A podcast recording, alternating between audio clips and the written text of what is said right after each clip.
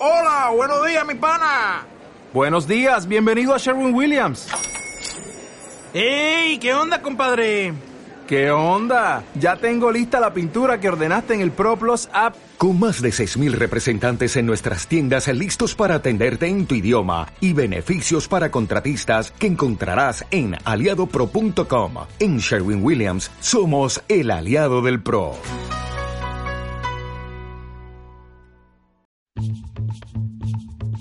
Organizada por la Red Habitat Popular Valparaíso, el sexto encuentro de experiencias en módulos de producción y autogestión tuvo lugar el sábado 7 de abril de 2018 en el Cerro Cordillera. La jornada se desarrolló en dos partes, una de retribución de experiencias del último módulo de escuela que se hizo en Brasil y una otra de formación de la Red de Hábitat Popular. Estamos con Ronald Gallardo, vecino del Cerro e integrante del espacio Santa Ana. Fuiste a la última escuela de la Secretaría Latinoamericana de Vivienda y Hábitat Popular, la CELVIP. ¿Qué puedes contarnos? Partimos con una conversación como de, de hablar las problemáticas eh, más generales que tenían que ver con Brasil y con Latinoamérica. Y luego una muy bonita experiencia de, de recorrer en terreno experiencias reales de viviendas sociales. Y luego también otra parte era eh, con mesas de trabajo, en donde en la mezcla de los países en, en, en de, esos grupos trabajamos temas como el apoyo mutuo, el cooperativismo. Ese era como los grandes lineamientos, por lo menos, de esta escuela. ¿Qué te llamó el más la atención cuando descubriste las viviendas sociales brasileñas? ¿Hay muchas diferencias con las de Chile? Sí, sí, eh, hay diferencias, pero hay diferencias también por, el, por, por la situación, no sé, geográfica que vive Brasil. No sé, en, Brasil no tiembla, en Brasil no hace frío. Entonces creo que la, las viviendas pueden, claro, uno cree que son más ligeras o como de, no sé, de, de, de menor calidad, pero en realidad es, la, es, su, es su realidad como geografía. Pero lo que sí me llamó mucho la atención y que fue muy enriquecedor fue cómo las familias y cómo la gente que estaba, que era parte de las viviendas sociales, eh, tenía, tenía hecho, no sé, en su sangre lo que tenía que ver con el apoyo mutuo. Apoyo mutuo nos referimos a cuando cuando no solamente dejamos el trabajo a un externo o a una constructora, sino que nos hacemos parte de ese trabajo y nos hacemos parte de ese trabajo en nuestras horas libres, porque casi la mayoría del apoyo mutuo se hacía los sábados y los domingos, pero que aún así no se cuestionaba porque el, realmente el trabajo que se hacía era muy enriquecedor para, para todas las familias con todos los otros participantes de distintos países, ¿cuál es el balance común que pueden sacar del encuentro? Creo que lo que teníamos mutuo acuerdo entre todas las experiencias de, de, diferentes países es que es importantísimo la etapa previa a formar una cooperativa de vivienda o de trabajo, es de cómo logramos formarnos y de que, y de que en cada momento de esa formación sea constante y que no termine, que podemos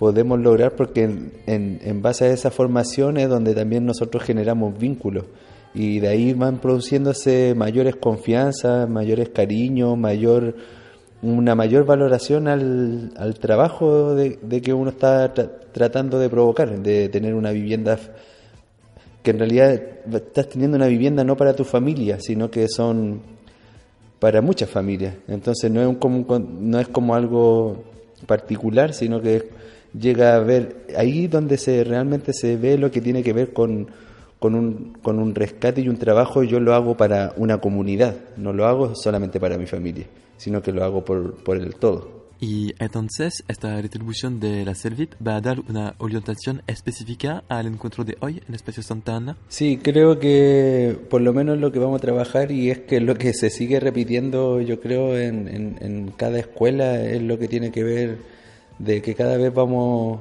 comprendiendo de una mejor forma que lo, con lo que tiene que ver el cooperativismo, el apoyo mutuo, la propiedad colectiva. Creo que es importante recordarlo en cada escuela y, y que sean cimientos reales para, para que más que, como dicen, más que una vivienda, en realidad formar un verdadero hábitat, una verdadera comunidad. Estamos con Yasna, miembro de la Red Habitat Popular, organización que trabaja en temas de suelo, ciudad y hábitat, y su acceso y la relación al trabajo, los espacios comunitarios y la educación. Para los que nos escuchan, ¿en qué consiste el encuentro de hoy? Eh, la idea de hoy es buscar una instancia formativa. Este es un sexto encuentro y estos encuentros se hacen cada vez que hay un módulo de escuela en algún país de América en donde la red de hábitat es parte dentro de esta organización grande que se llama CELVIP. Entonces la CELVIP tiene módulos de escuela, además de tener ejes que los definen, líneas de trabajo. Eh, la CELVIP es una organización latinoamericana que tiene eh, como 30 años en América. Sus principios son antipatriarcales, anticapitalistas y anti-yanqui.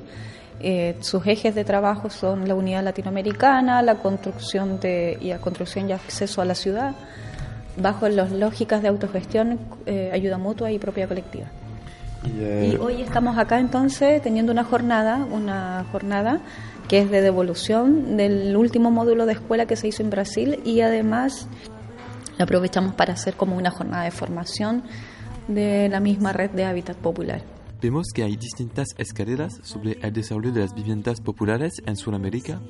En Valparaíso podemos tomar el ejemplo de la vivienda Paiwen y puedes explicar el proyecto y cuál es la situación ahora. Eh, la cooperativa de vivienda Paiwen es una cooperativa que está consolidada, que tiene suelo, tiene asignación de recursos para la construcción. Esta es una experiencia que se comienza a construir acá en Valparaíso después del incendio del 2012 y que ahora tiene sus frutos concretos. A su vez, también recoge toda la experiencia de formación de cooperativa de vivienda de la Ñuque Mapo en Santiago, que es como la experiencia piloto que parte hace como cinco años atrás tratando de poner una experiencia de cooperativa de vivienda que trabaje los conceptos de propiedad colectiva y de ayuda mutua. Entonces, toda esa experiencia, ese saber, se recicla acá en Valparaíso y toma un impulso grande después del incendio y se crea la cooperativa Paigüen y bueno, ahí hay harto que andar y que recorrer porque si bien tiene suelo, si bien tiene recursos, es un, para mí, desde, desde esta mirada, tiene mucho que tejerse sobre todavía sobre el concepto de propiedad colectiva, sobre cómo se va a realizar la construcción, que el, el rol de los equipos técnicos, el y sobre todo lo que hemos visto es la falta de formación en estos procesos, porque la idea es que nosotros, en el caso de la vivienda, porque también la idea es trabajar el hábitat en general, no solo la vivienda, pero en el caso de la vivienda la idea es que tenga ayuda mutua, sea propiedad colectiva y que cuando se llegue a la vivienda, esta vivienda sea la puerta de entrada a, a una nueva forma de vivir bajo esta lógica de cooperativismo y no la puerta de cerrada en donde tú llegas a tu casa y te olvidaste de lo vivido. Y hoy, durante este encuentro, ¿cuáles son sus desafíos y perspectivas para la red Hábitat Popular? La red Hábitat Popular Chile está, trabaja en Santiago y en Valparaíso. En Santiago hay dos cooperativas de vivienda y acá en Valparaíso, además de tener una cooperativa de vivienda, tiene cooperativas de trabajo y organizaciones comunitarias. Entonces, es más, más amplio que la vivienda y el suelo. Y los desafíos, yo siento que es muy el desafío mayor es eh, nuestra falta de formación y unidad pues siento que por ahí van los desafíos. O sea no es que en este espacio no lo tengamos pero creo que siempre es un tema muy como es un tema nuevo como nuestra sociedad es muy capitalista es muy neoliberal además es un tema nuevo cuesta mucho poner los temas cuesta a veces nos cuesta poner los temas cuesta mm, llegar a las conclusiones y y lo que más cuesta es ejercer la práctica, pero a pesar de esta desaveniencia, de falta de formación, de falta de unidad o de exceso de capitalismo, eh, a pesar de eso, creo que acá en Valparaíso y en Santiago también hemos sabido a lo largo de muchos años poner el tema y promoverlo no en un discurso, sino en la práctica. Para terminar la nota, ¿qué canción te gustaría escuchar? Ah, qué canción, buena. ¿Qué canción podemos escuchar, Carla, en la Radio Placeres? En relación a hoy día, o, cualquiera. A ver, ¿qué puede ser algo que le pegue? El misterioso dragón de Víctor Heredia. Gracias a Ronald y Yasna por su tiempo. Pueden echar un visto sobre las actividades de la Red Habitat Popular Valpo y Santiago en habitatpopularchilde.wordpress.com. Nota escrita y foto de la jornada en el sitio del Espacio Santa Ana, espaciosantana.cl y noticias del Espacio Santa Ana en su página Facebook. Nota de Jim para el Espacio Santa Ana y Radio Placeres.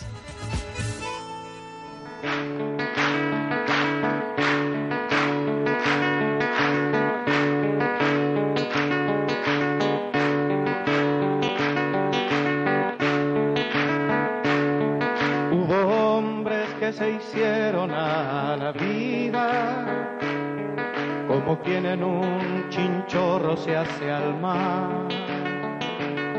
En pequeños botecitos de colores afrontaron su terrible tempestad. Con sus sueños fabricaron flotadores salvavidas,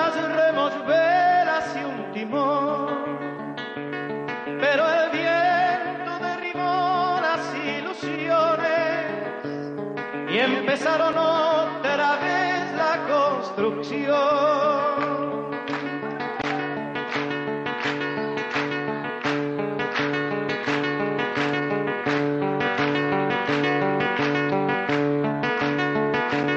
martillando con su propia sangre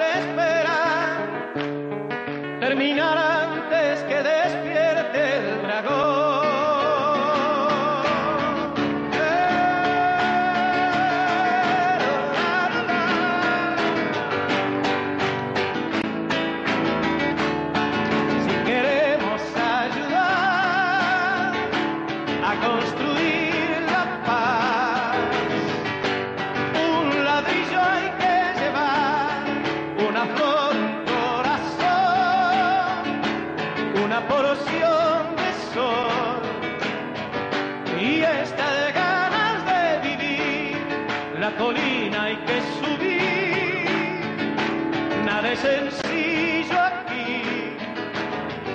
Y ante todo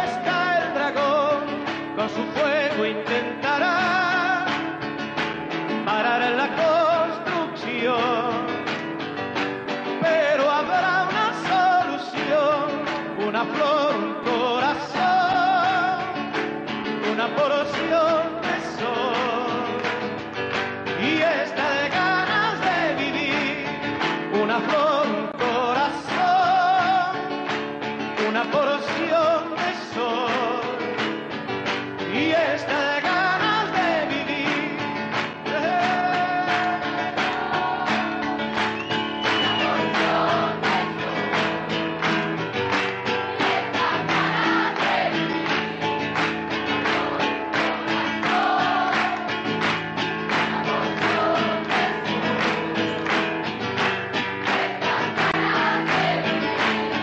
La colina hay que subir, nada es sencillo aquí.